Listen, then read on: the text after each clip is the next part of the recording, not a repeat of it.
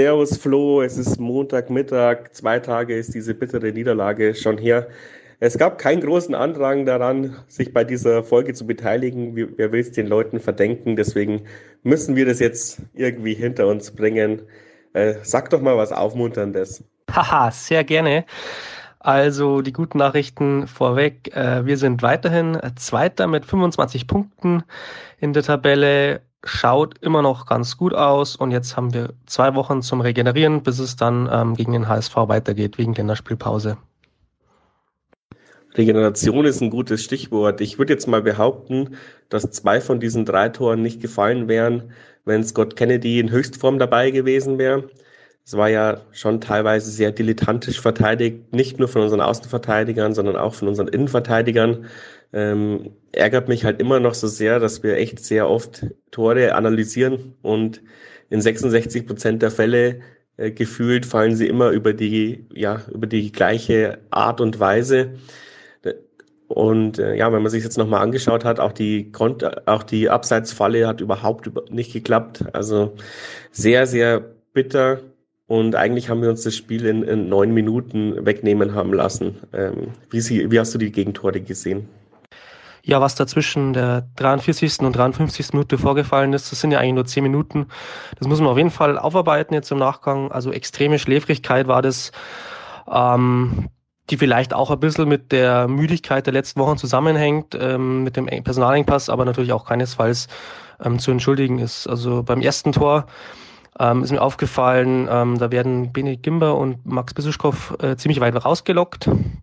Dann kommt der Pass auf Außen und dann stehen in der Mitte eigentlich vier Rostocker gegen drei von uns und uns rutscht der Ball durch. Elvedi müsste eigentlich schon mal klären und dann ähm, ist Breitkreuz auch nochmal da, der eigentlich in der Vorwärtsbewegung war, muss zurückeilen und ist dann zu weit weg von Verhoek und der kann natürlich ganz äh, eiskalt abschließen. Also sehen wir in der Situation sehr blöd aus und darf auch nicht so passieren. Und die zwei Tore nach der Pause genauso. Ähm, da macht er wieder den, äh, ja, da schaut auch sehr blöd aus, macht wieder den Fehler, weil er einfach seinen Gegenspieler anköpft und dann hat, haben sie halt leichtes Spiel, Pass in die Tiefe und Tor. Also wieder eigentlich äh, Unzulänglichkeiten von uns.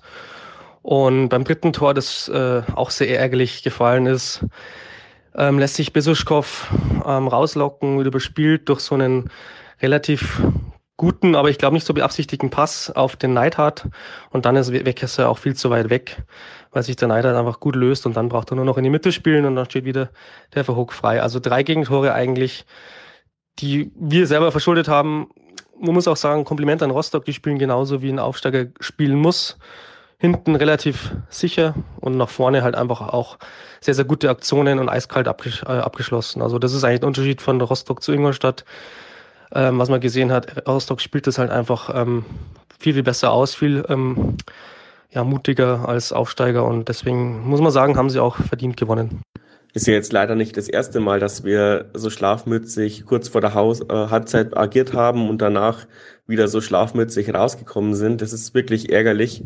Und ja, also zumindest zwei von drei dieser Tore waren eindeutig Zuordnungsprobleme und individuelle Fehler, die halt wirklich ärgerlich sind, äh, weil man die ich habe es ja letzte Woche auch schon gesagt, ziemlich oft in der Videoanalyse bestimmt durchgekaut hat.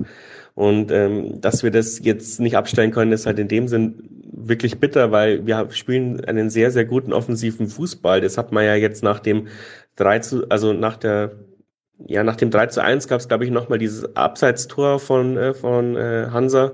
Und dann haben wir wieder losgelegt und hatten wirklich Chancen und, und Nöcher äh, die dann wieder nicht reingegangen sind. Da sieht man auch, dass die Effektivität sehr wichtig ist in den letzten Wochen, weil wenn wir dann drei von vier Toren treffen, dann gewinnst du gegen Ingolstadt, aber gegen Hansa äh, brauchst du ungefähr sechs Großchancen für ein Tor gefühlt, dann klappt's halt nicht.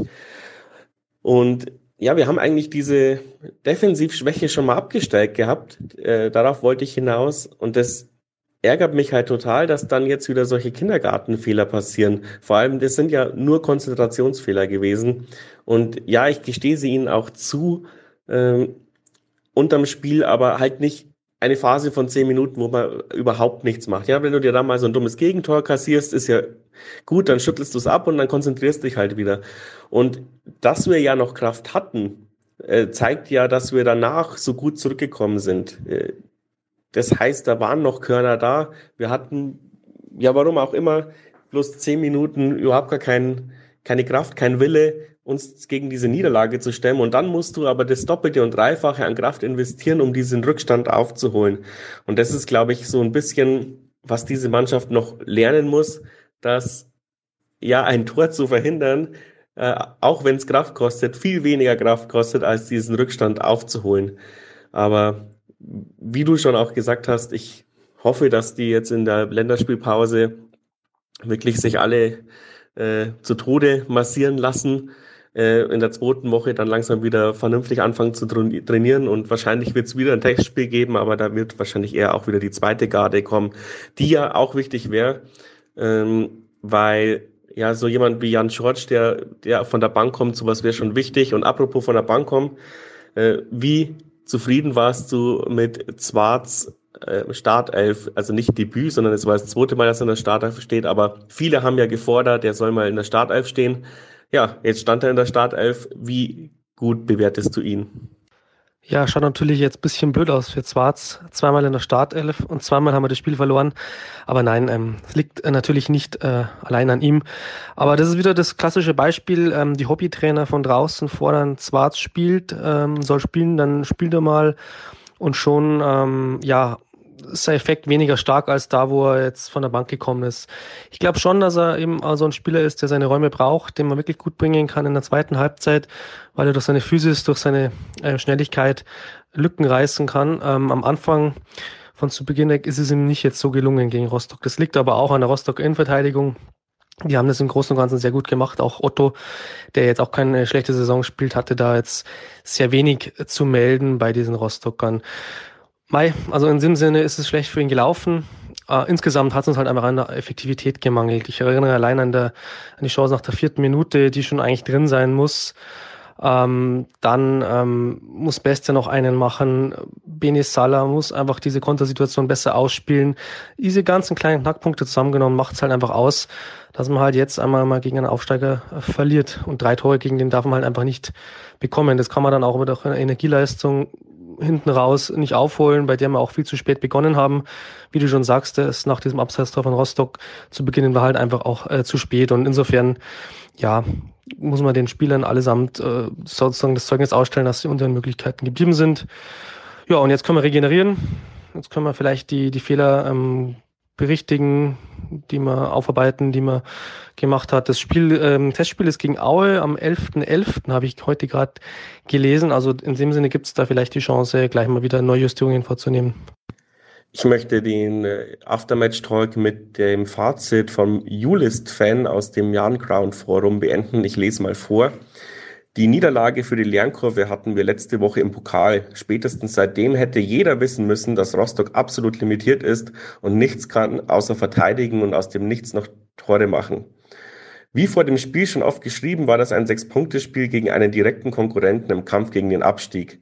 Das Spiel wurde, wie letzte Woche, durch Abwehrverhalten verloren, das der zweiten Liga nicht würdig ist. Zweimal Zwarz in der Staatself, zweimal verloren. Selbstverständlich ist Zwarz an den Niederlagen nicht schuld, aber jeder von aber jeder, der ihn voller Unverständnis von Anfang an gefordert hat, versteht jetzt wirklich, warum Zwarz aktuell noch, noch von der Bank deutlich effektiver ist. Vielleicht wäre das Spiel doch noch anders ausgegangen, wenn wir einen Zwarz von der Bank hätte, hätten bringen können. Das ist natürlich reine Spekulation. Zwei Niederlagen, die in ihrer Entstehung identisch sind, gegen, die, diese Rostock, gegen diese Rostocker dürfen einfach nicht passieren. Ich denke, das fasst ganz gut zusammen und äh, wie ihr hört, wollen wir gerne auch eure Meinungen hören. Ihr könnt auch einfach äh, eine Sprachnachricht über dem Instagram Direct Messenger uns schicken, dann bauen wir die ein. Habt ihr bis jetzt noch nicht gemacht. Ihr könnt aber auch gerne mal schreiben, wenn ihr an so einer Folge dabei seid, dann schmeiße ich euch in die Gruppe mit rein und wir schicken uns eben Sprachnachrichten hin und her und erstellen daraus eine Folge. Jetzt wünsche ich euch eine schöne Länderspielpause. Ich weiß nicht, ob ich schaffe, während der Länderspielpause eine reguläre Ausgabe aufzunehmen. Lasst euch überraschen. Tschüss, Jan-Fans. Bis zum nächsten Sieg.